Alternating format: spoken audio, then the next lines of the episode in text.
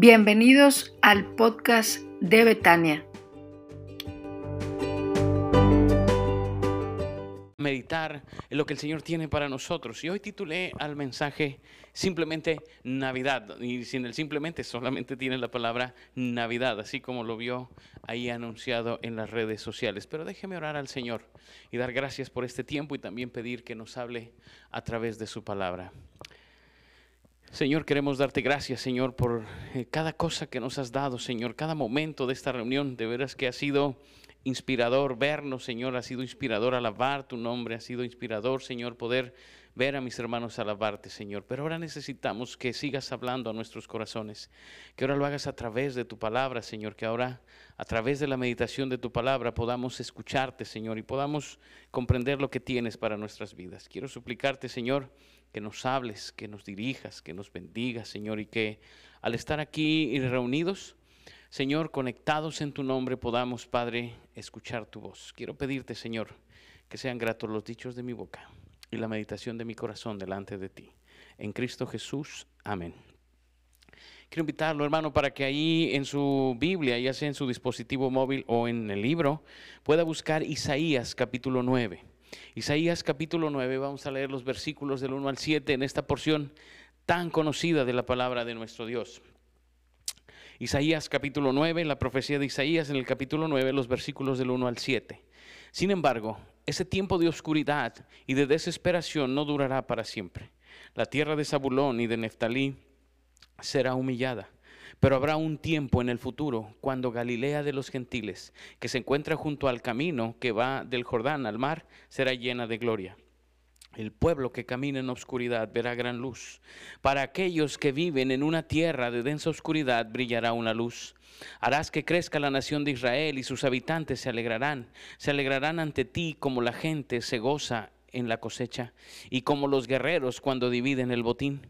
Pues tú quebrantarás el yugo de su esclavitud y levantarás la pesada carga de sus hombros, romperás la vara del opresor tal como lo hiciste cuando destruiste al ejército de Madián. Las botas de los guerreros y los uniformes manchados de sangre por la guerra serán quemados, serán combustible para el fuego, pues nos ha nacido un niño, un hijo se nos ha dado. El gobierno descansará sobre sus hombros y será llamado consejero maravilloso. Dios poderoso, Padre eterno, príncipe de paz. Su gobierno y la paz nunca tendrán fin. Reinará con imparcialidad y justicia desde el trono de su antepasado David por toda la eternidad. El ferviente compromiso del Señor de los ejércitos celestiales hará que esto suceda. Hermanos, tenemos esta porción de Isaías que conocemos muy bien, pues son de las que cada año leemos por este tiempo. Pero yo quiero que medite conmigo en Navidad. ¿Qué es Navidad realmente? Porque a veces eh, simplemente pensamos en Navidad como un tiempo de gozo en automático. La gente en general se goza en Navidad en automático, pero poco pensamos de lo que Dios hizo en nosotros a través de Navidad. Poco pensamos en lo que Dios logró para nosotros en este evento de Navidad. Simplemente nos quedamos con el, bueno, pues hay que cenar, hay que pasar un tiempo y hay que gozarnos. Pero ¿por qué nos gozamos? Por eso el mensaje, el título es Navidad y tiene tres puntos suspensivos, porque yo quiero hablarle de tres cosas que veo en el texto que es Navidad que es Navidad. Y quiero que conmigo revise esta porción de la escritura y podamos comprender qué es Navidad. Es decir, cuál es realmente la obra de Dios en nosotros en Navidad y por qué estamos tan gozosos. ¿Por qué hacer una cena especial? ¿Por qué abrazarnos? ¿Por qué tantas cosas? Bueno, quiero que vea tres cosas conmigo. Lo primero que yo veo en el texto es que Navidad es cambio o transformación. Navidad es cambio o transformación, mas no habrá siempre oscuridad para la que ahora está en angustia. Tal como la aflicción que le vino en tiempo que livianamente tocaron la primera vez a la tierra de Zabulón y a la tierra de Neftalí, pues al fin llenará de gloria el camino del mar, de aquel lado del Jordán, en Galilea de los gentiles. El pueblo que andaba en tinieblas vio gran luz. Los que moraban en tierra de sombra de muerte, luz resplandeció sobre ellos. Ya le leí las dos versiones para que se quede con la que más le guste. ¿Por qué Navidad, hermanos, es tiempo de tanto gozo? Porque Navidad es tiempo de cambio. Dice Isaías que el problema más grande que teníamos se acabó. No habrá siempre oscuridad para los que ahora están en angustia. Mire qué texto y qué expresión tan completa del profeta Isaías. No habrá siempre oscuridad para los que ahora están en angustia. No podemos olvidar que la encarnación de Cristo Jesús terminó para siempre con nuestro más grande problema, la distancia que teníamos con Dios. Porque cuando nosotros estábamos muertos en nuestros delitos y pecados, en Él recibimos la vida. Y hermanos, Navidad merece celebrarse porque transformó, cambió para siempre nuestra realidad espiritual. Nunca más distanciados de Dios, gracias al verbo que se encarnó muy por encima de cualquier cosa que pudiéramos decir. Y gracias a eso se terminó nuestro problema más grande que podíamos haber enfrentado. No hay más distanciamiento con Dios. Y esto es algo que tenemos que celebrar. No habrá siempre oscuridad. El plan de Dios era rescatarnos de la oscuridad, era traernos a la luz. Quizás por eso es que ponemos tantas luces en este tiempo, para recordar que ya no hay oscuridad. Hay una obra musical que dice que las tinieblas no pueden con la luz. Y es cierto, hermanos. Puede estar en un lugar muy oscuro pero si prende una pequeña luz, de pronto todo cambia. De pronto todo cambia. Y eso es algo que nosotros celebramos en Navidad. Que aquella pequeña luz transformó para siempre la historia de nuestras vidas. Que aquella pequeña luz de Belén de pronto terminó con toda la oscuridad que había. Y sabe, eso es motivo de celebración. Eso es motivo de celebración, porque cuando la humanidad se encontraba sumida en las más profundas tinieblas, una pequeña luz se encendió en Belén. Y a partir de ahí, las tinieblas fueron derrotadas. Sí, estoy seguro que en su caso está diciendo amén. Porque este es el más grande problema que teníamos y fue resuelto por nuestro Señor. No habrá siempre oscuridad para los que están en angustia. Hoy nosotros podemos vivir confiados en medio de todo lo que se vive. Porque para mí el vivir es Cristo, decía Pablo, y usted sabe lo que continúa. Y el morir, ganancia. Si tuviéramos que morir, hasta eso para nosotros es ganancia. Y yo sé que no quiere que diga esto, pero esa es la verdad. Si tuviéramos que enfrentar aún eso, nosotros ganaríamos. Y algunas veces se lo he platicado, pero me encanta repetírselo. Alguna vez en la Ciudad de México, ahí en el metro, ya ve que van como dos o tres personas por vagón. Iba llenísimo el vagón, llenísimo, hermanos. Traíamos a unos a otros así pegados por todos lados. No había manera ni de agarrarse, íbamos muy apretados. Y de pronto sonó la chicharrita que suena cuando ya va a avanzar el metro y cerró las puertas. Y una señora ahí gritó, ay, déjenme pasar que no alcanzo a agarrarme y me voy a caer. Y de pronto me imagino que era Sócrates o Platón o algún filósofo de esos grandes que iba en ese mismo vagón, le gritó desde el fondo, ¿y para dónde, señora? Y tenía toda la razón. La única posibilidad que tenía de caerse era para arriba, porque no había espacio ni para caerse. Sabes, Navidad nos recuerda que la única posibilidad que hay para nosotros es caernos para arriba. Si morimos, hasta eso es ganancia gracias a que Cristo Jesús tomó forma de hombre, resolvió para siempre nuestro mayor problema, que era la distancia que teníamos con Dios. Así es que podemos cantar y podemos celebrar y podemos alabar y bendecir su nombre, porque el más grande problema se acabó. Navidad es cambio y transformación, pero también no solamente se acabó el más grande problema, se acabó, la vida se transformó para siempre. Mira lo que está diciendo el texto.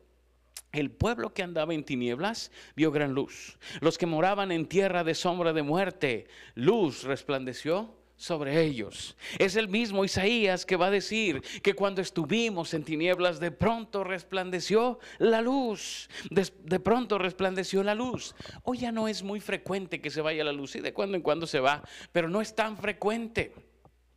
Y hoy nos duele más que se vaya la luz por el Internet que por la luz misma. Pero allá en la prehistoria, cuando no teníamos Internet, el que se fuera la luz era una cosa seria. Y se iba con bastante frecuencia. Y de pronto quedabas en la oscuridad. El profeta Isaías dice, aquellos que estuvieron en tinieblas de pronto vieron gran luz. la vida nuestra se transformó para siempre. Ya no entendemos eso, hermanos, porque hoy casi todos los celulares traen luz y fácilmente si se va la luz prendes esa lucecita y te guías. Pero eh, cuando has estado en lugares donde no funciona eso, te das cuenta lo que es la densa oscuridad y cómo la luz lo transforma todo. El profeta Isaías dice, nuestra vida cambió para siempre, porque hoy ya no caminamos obscuras, hoy tenemos luz, luz en nuestros corazones que nos guía cada día.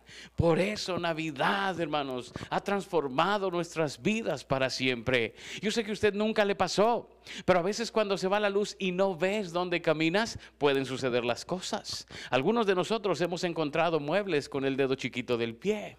Otros han pisado artículos puntiagudos así, porque simple y sencillamente no se ve. Isaías dice, pues ese problema se acabó para siempre, porque hoy la luz de Cristo Jesús brilla en nuestros corazones y nos guía y no estamos más en oscuridad. Navidad, hermanos, es una transformación completa de nuestras vidas. Por eso celebramos Navidad, por eso nos gozamos en este tiempo, porque Cristo Jesús acabó con eso para siempre. Navidad es transformación, Navidad es cambio en nuestras vidas, Navidad es tiempo de gozarnos porque ya no estamos en tinieblas. Hay gente que me dice, es que a mí la Navidad me deprime, y más ahora que hemos perdido a tantos y tantos, y dicen, es que ¿cómo vamos a celebrar Navidad si ya no está tal o cual? Pues déjame decirte que celebramos Navidad no por los que están, sino por lo que Cristo hizo en nosotros. Y eso es razón suficiente para hacer todo lo necesario para celebrar este tiempo con gozo. Porque Navidad cambió nuestras vidas para siempre. En segundo lugar, quiero decirte que Navidad es gozo. Navidad es gozo según los versículos 3 al 5 multiplicaste la gente y aumentaste la alegría. Se alegrarán delante de ti como se alegran en la siega, como se gozan cuando reparten despojos, porque tú quebraste su pesado yugo y la vara de su hombro y el cetro de su opresor, como en el día de Madián, porque todo calzado que lleve el guerrero en el tumulto de la batalla y todo manto revolcado en sangre serán quemados pasto del fuego. Mire qué texto va a decir Isaías. Navidad es gozo, Navidad es gozo. Y lo primero que le digo es porque nosotros hemos sido bendecidos. Y quiero aclararle esta expresión. El sacrificio de Cristo Jesús trajo bendición a nuestras vidas. El amor de Dios por nosotros fue tal que Él pagó el precio y nosotros recibimos la bendición. Él pagó lo que nosotros debíamos para que nosotros recibiéramos solamente el gozo. Y la expresión de Isaías me llama la atención, porque dice, se alegrarán delante de ti como se alegran en la siega, como se gozan cuando reparten despojos. Nos gozamos en el Señor porque hemos sido bendecidos en Cristo Jesús. Nos gozamos porque la muerte de Cristo, a quien trajo bendición, fue a nosotros. El Señor pagó el precio de lo que nosotros debíamos para que nosotros simplemente nos gocemos. Y aquí da ejemplos, hermanos, que a lo mejor nos quedan un poco holgados porque dice cómo se alegran cuando reparten en despojos o en la siega cuando cosechan. Y a veces esas imágenes no nos quedan muy claras. Bueno, cuando los guerreros ganaban la batalla y, tomaban las posesiones de los enemigos o cuando se cosecha, pero nosotros en general no tenemos esa experiencia. Pero si se lo tuviera que poner en términos actuales, quizás Isaías diría, se gozarán como cuando cobran el aguinaldo. Ah, eso ya no sonó más, más, más a modo, ¿verdad? Eso ya no sonó mejor.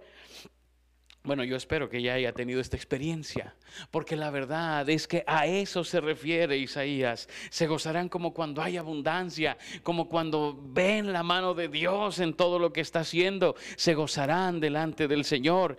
La verdad es que nosotros hemos sido bendecidos porque esto que hizo Cristo Jesús ha traído en nosotros bendiciones que no esperábamos. Conocimos el amor de Dios, la gracia de Dios, la misericordia de Dios conocimos a Dios mismo. La verdad es que Navidad es un tiempo de gozo, porque ha traído a nuestro corazón la alegría de conocer a Dios personalmente. O no decimos que tenemos una relación personal con Él. Navidad es tiempo de gozo. como cuando hay abundancia, porque eso es lo que Dios ha hecho en nuestras vidas, ha traído abundancia. Nos ha dado la oportunidad de vivir con gozo. Y como lo decía Pablo, en cualquier circunstancia que enfrentemos, sé vivir en abundancia y sé vivir en escasez. Bueno, hermanos, me ha tocado estar en muchos funerales, no precisamente en este tiempo antes de la pandemia, y cantamos. Y damos gracias a Dios, aún en esas circunstancias, porque nosotros hemos sido bendecidos por la encarnación de Cristo Jesús y hemos recibido ese gozo tal que solamente pueden experimentar aquellos que tienen una relación personal con Dios. Navidad es gozo, porque Él ha puesto ese gozo de conocerle y de traer a nuestras vidas vida abundante. Y de eso voy a hablar un poquito más. Pero déjeme decirle que también es gozo porque nuestro enemigo fue derrotado. Mire lo que dice Isaías. Dice ahí, porque tú quebraste su pesado yugo y la vara de su hombro y el cetro de su opresor, como en el día de Madián. A ver, le voy a platicar un poquitito acerca de esto que está diciendo eh, Isaías. Él va a decir, porque tú cambiaste nuestra realidad como en Madián. Y especialmente las hermanas deben de saber a qué se refiere Isaías. Sí, está pensando en Gedeón. Está pensando en la batalla aquella de los 300. Está pensando en la batalla aquella de 300 que no tenían nada de armas, que no tenían más que un cántaro, una tea y un cuerno para hacer ruido. Y Dios les dio la victoria así. Ya lo hemos trabajado en sermones, ya mis hermanas lo estudiaron a detalle. Aquellos eran 300 miserables, quizás los más locos que había en el pueblo. Y con esos dijo Dios, esos son los que quiero. ¿Y se acuerda cuál era el propósito de aquella batalla? Mostrarle al pueblo que Dios estaba en control de todo. Que no era con sus fuerzas que podrían ganar, que era con el poder de Dios. No es con espada ni con ejército, dice el profeta, mas con tu santo espíritu. Dios se encargó de nuestro enemigo, hermanos, cuando nosotros no podíamos hacer nada. Aquellos 300 que iban con Gedeón fueron simplemente espectadores del poder de Dios. Y el profeta Isaías dice que Navidad nos recuerda eso, que nuestro enemigo fue derrotado cuando nosotros no podíamos hacer nada. Simple y sencillamente contemplamos lo que Dios podría hacer por nosotros. Y dice, quebró el yugo y quitó el cetro y nos liberó para siempre. Navidad es un tiempo de gozo porque el enemigo fue derrotado, hermano. No viva pensando que el maligno tiene autoridad sobre nosotros. Porque Satanás fue derrotado en la cruz del Calvario para siempre. Satanás terminó en la cruz del Calvario. Falta que sea destruido para siempre. Pero me encanta la definición que dio un pastor hace años. Es un perro rabioso amarrado. ¿Qué te puede hacer un perro rabioso? Muchas cosas, pero si está amarrado, ¿qué te puede hacer? Pues nada, a menos que vayas y lo busques. Satanás es un perro rabioso amarrado gracias a Cristo Jesús. Por eso Navidad es un motivo de gozo. Por eso Navidad es un motivo para celebrar. Por eso Navidad es gozo. Porque nuestro enemigo fue derrotado para siempre. Y como en la historia de Gedeón, nosotros simplemente contemplamos lo que Dios es capaz de hacer por nosotros. Así es que hermano, gócese. Quítese esas ideas de que si el maligno y que no sé qué y que no sé qué tanto. No, Él está derrotado para siempre y ha sido derrotado por Cristo Jesús. Oiga, esta historia de Navidad tiene mucho que ver con eso. Cuando Herodes manda matar a los niños, era un intento del maligno por detener el plan del Señor. La tentación de Jesús fue un intento del maligno por detener al Señor. La confabulación de muchos que le decían a Jesús, pues vamos a hacerte rey. Y él podía haber dicho, pues sí. Y era el, el plan del maligno para detener el plan de redención de Dios, pero no. Cristo Jesús llegó a la victoria en la cruz del Calvario y acabó para siempre con nuestro enemigo. Creo que por eso nos abrazamos, hermanos. Creo que por eso nos abrazamos, porque el enemigo está derrotado para siempre. Podemos vivir sin temor. Se lo repito, podemos vivir sin temor. Olvídese. El maligno no tiene poder sobre nosotros porque Cristo Jesús lo derrotó en la cruz del Calvario. Por eso hay gozo, hermanos. Por eso celebramos Navidad con tanto gozo. Porque esto nos recuerda el inicio de la libertad que recibimos en Cristo Jesús. Navidad nos recuerda el inicio de nuestra liberación. Se lo repito, Navidad nos recuerda el inicio de nuestra liberación. Por eso celebramos con tanto gozo. Por eso damos gracias a Dios. Por eso cantamos y celebramos todo lo bueno que Dios ha hecho con nosotros. Porque acabó con nuestro enemigo para siempre. Y hoy podemos vivir la libertad que tenemos en Cristo Jesús. Por eso, por eso Navidad es gozo. Le he dicho que Navidad es cambio o transformación. Navidad es gozo. Y en tercer lugar, quiero decirle, Navidad es vida. Y en primer lugar, vida plena. Isaías no se conforma con lo que ya ha dicho, que es bastante bueno. Dice, porque un niño nos es nacido, un hijo nos es dado, y el principado sobre su hombro, y se llamará su nombre admirable consejero, Dios fuerte, Padre eterno, príncipe de paz. Quiero decirle, hermanos, que Dios no se conformó no se conformó con cambiarnos y traernos de las tinieblas a su luz admirable.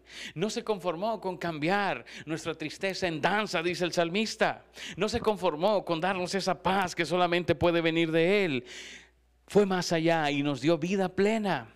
Dice ahora que un niño nos es nacido, hijo nos es dado. Y mire el nombre que recibe. Admirable consejero, Dios fuerte, Padre eterno, príncipe de paz. Ya otras veces hemos predicado sobre estos cuatro juegos de palabras. A mí me parece que una mejor traducción es admirable consejero y no admirable primero y luego consejero, sino vienen en par todos los nombres de Dios. Dios fuerte, Padre eterno, príncipe de paz, creo yo que debe ser admirable consejero. Estas cuatro cualidades nos hablan de la vida plena que tenemos en Jesús, porque mire, nos habla de que Él nos guía, que Él nos protege, que Él nos da amor y que Él nos llena de paz. A ver, se lo voy a repetir. Cuando habla del admirable consejero, dice que Él guía nuestras vidas cada día. Es un consejero maravilloso. A veces tenemos necesidad de alguien que nos aconseje, que nos diga qué hacer, que nos guíe. Él es. Él es el que quiere guiar tu vida. Él es el que quiere llevarte por los mejores caminos.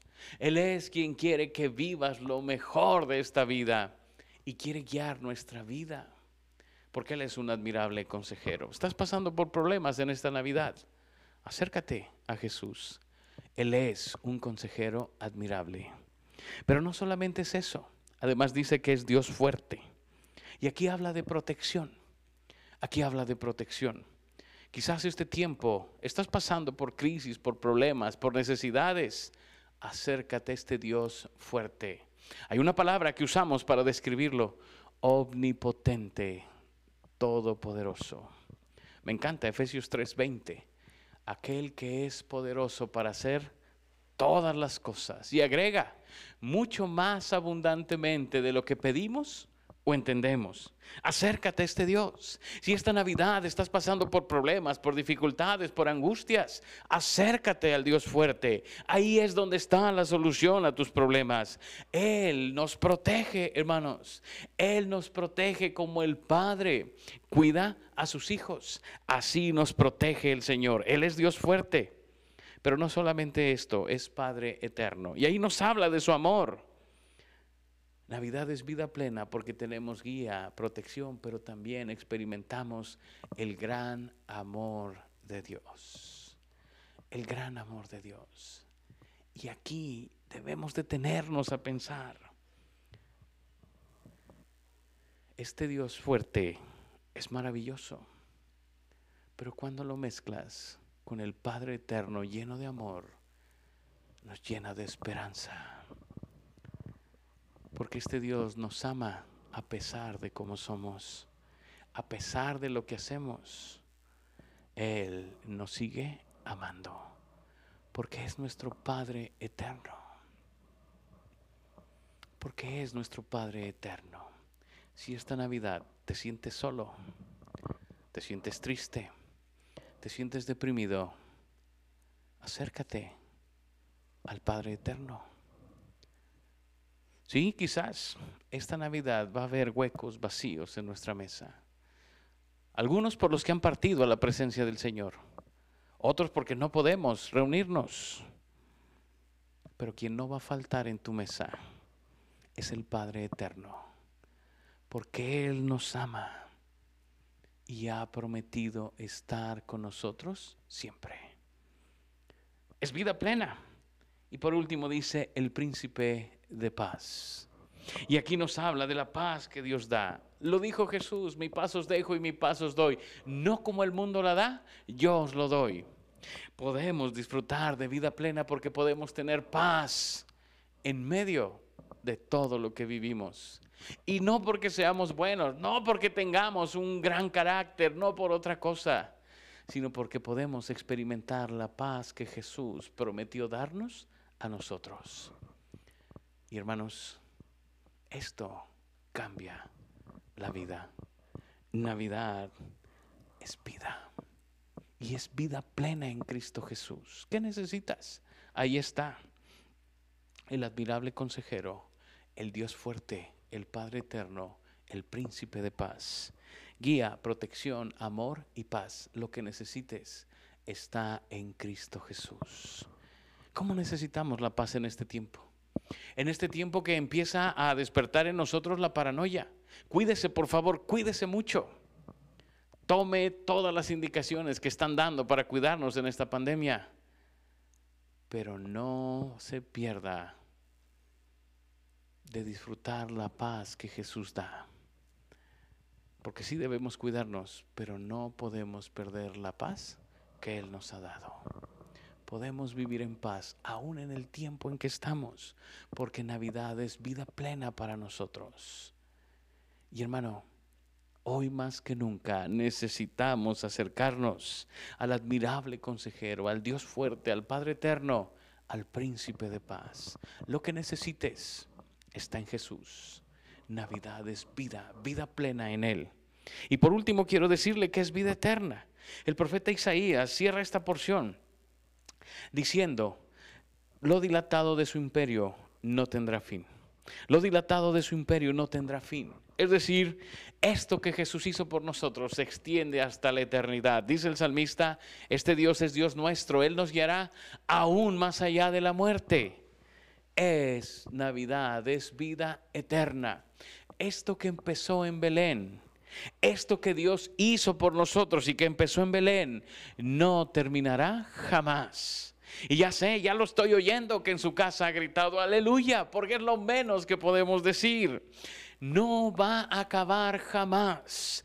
Todo esto que Dios hizo por nosotros no termina, ni aun cuando nuestra vida se termine. Se lo repito, todo esto que Dios nos dio y hizo por nosotros en Navidad no termina nunca. No termina ni aún cuando nuestra vida termine aquí en la tierra. Lo dilatado de su imperio no tendrá fin. ¿Sabe, hermanos? Celebramos Navidad porque es vida, vida eterna. Y esta es la vida eterna, que te conozcan a ti, el único Dios verdadero, y a Jesucristo tu Hijo, a quien has enviado. La vida eterna no empieza cuando morimos, la vida em, eterna empieza aquí y ahora. Hoy podemos disfrutar de todo lo que Dios ha hecho por nosotros. Hoy podemos disfrutar de lo grande y maravilloso que es el Señor. Y cuando muramos, simplemente será una continuación de nuestra relación con Dios. De lo que ya empezamos aquí, allá lo haremos de manera perfecta, completa y maravillosa. Pero nosotros ya empezamos aquí a disfrutar de la vida eterna con Cristo Jesús, de la vida abundante. Por eso celebramos Navidad, porque esto que Dios hizo por nosotros, escúchelo bien, nadie nos lo puede quitar. Se lo repito, esto que Dios hizo por nosotros, nadie nos lo puede quitar. Es más, ni nosotros lo podemos perder. ¿Ha escuchado lo que se dice? Que la salvación no se pierde y esa es una verdad absoluta. ¿Y sabe por qué no se pierde? Porque depende completamente de lo que Dios hizo por nosotros, no de lo que nosotros hacemos. Si fuera por lo que nosotros hacemos, ya lo hubiéramos perdido desde el principio. Pero como no depende de eso, sino depende de lo que Dios hizo por nosotros, hace por nosotros y hará por nosotros, no se pierde la salvación. Gloria a Dios. Ese no es un permiso para pecar. Ese es un permiso para disfrutar la vida abundante que tenemos en Cristo Jesús. Ese es un permiso para celebrar con gozo Navidad y para decir gracias Señor. Porque eso que empezó en Belén hace tantos años se extiende por toda la eternidad. Y puedo disfrutar esta vida seguro en tu mano. Y puedo confiar que cuando termine mi vida aquí, seguiré la vida contigo para siempre. Por eso celebramos Navidad, porque hemos recibido vida, vida eterna en Cristo Jesús. Hace algún tiempo, hermanos, hace algunas semanas, alguien me preguntó, ¿no te da miedo contagiarte y morir? Bueno, tomo mis medidas de precaución. Quiero que sepa que tampoco ando ahí por el mundo. He tomado mis medidas de precaución. Pero yo le decía, pues no. Porque esto que Cristo Jesús empezó en Belén, se extiende para siempre hasta la eternidad. Y pase lo que pase, un día me dio su mano y jamás me va a soltar. Porque eso fue lo que prometió. Y eso es lo que celebramos en Navidad. Por eso yo quiero invitarlo a que demos gracias a Dios, a que alabemos su nombre. O quiero invitarlo para que ore al Señor y le digamos gracias. Porque Navidad es transformación. Me dice una vida que yo no merecía ni esperaba. Has puesto en mi corazón un gozo porque has derrotado para siempre a mi enemigo y me has bendecido para siempre. Porque me has dado vida plena y vida eterna en Cristo Jesús. Pero déjeme decirle algo. Si usted todavía siente inquietud en su corazón cuando hablamos de morir, cuando hablamos de estas cosas, Hoy es una buena mañana para que le diga a Jesús, Jesús, yo necesito esa vida que solo tú puedes dar. Yo necesito celebrar verdaderamente Navidad. No hacer una cena más, no hacer una reunión más, no dar unos regalos más. Celebrar verdaderamente Navidad. Cierre sus ojos, incline su rostro y oremos al Señor. Padre, gracias. Gracias por el profeta Isaías que nos lleva a pensar en ti de esta manera. Gracias Señor, porque un día transformaste nuestra vida para siempre. Porque un día, Señor, cambiaste para siempre nuestra vida, para que no volviera a ser igual. Nos trajiste de las tinieblas a tu luz admirable y eso, Señor, nos ha llenado de gozo, de paz, de esperanza, Señor. Gracias, Padre.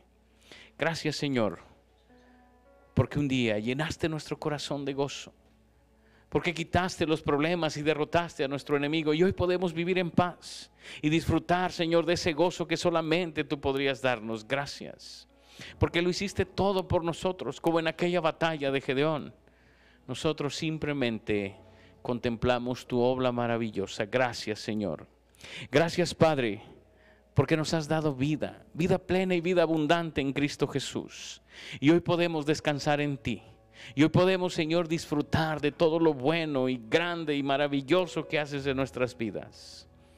Señor, si alguien que está escuchando esto tiene inquietud en su corazón, que pueda encontrarse contigo, que pueda llegar como aquellos sabios de Oriente hasta el recién nacido de Belén, ante el Rey de Reyes y Señor de Señores y encontrar ahí la vida plena y abundante que tú nos has dado a nosotros.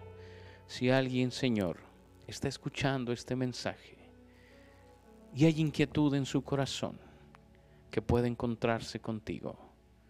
Y Señor, que todos los que estamos meditando tu palabra hoy juntos, podamos disfrutar de una feliz Navidad, porque estamos en paz contigo Señor, gracias. Gracias por tu palabra.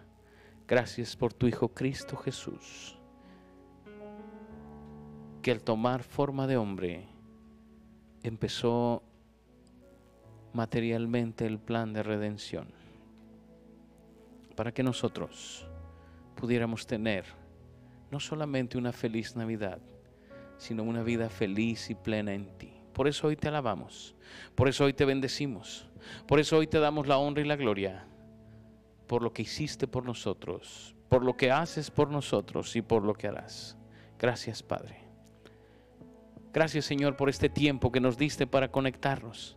Gracias por la bendición de estar unidos en este momento, Señor. Quiero pedirte tu bendición para todos los que están conectados ahora y los que se conectarán después y escucharán este mensaje. Bendícenos, ayúdanos, guárdanos, Señor. Protégenos del mal, líbranos de contagios, Señor.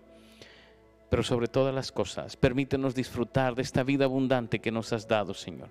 Permítenos gozarnos en ti en medio de las circunstancias que vivimos, que tú seas el centro de nuestro festejo y de nuestra alabanza y adoración. Gracias, Señor, por todo lo que estás haciendo en nuestras vidas. Gracias, Padre, especialmente por tu Hijo Cristo Jesús, nuestro Salvador. Bendice a tu pueblo.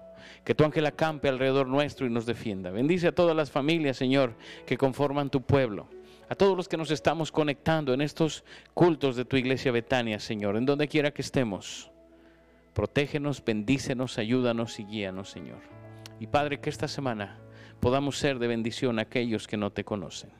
Gracias porque eres bueno, porque para siempre es tu misericordia. Te alabamos y te bendecimos en Cristo Jesús. Amén. Hermanos, a nombre